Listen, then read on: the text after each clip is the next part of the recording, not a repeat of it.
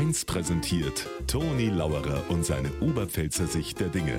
Immer werktags kurz vor 1 im Regionalprogramm für Niederbayern und die Oberpfalz auf Bayern 1. Keine Bundesliga, keine zweite Liga, keine dritte Liga, kein Amateurfußball, kein Pokalspiel, kein WM, kein EM. Also der Entzug wird schön langsam kritisch. Irgendwann denkt man allerweil an das Thema Fußball. Beim Rudi, da ist es ganz schlimm. Weil gestern die Schlagzeile durch die Medien gegangen ist. Löwe läuft in Berlin frei herum. Hat der Rudi gesagt, ja und? Ein 60er darf doch umeinander rennen, wo er will.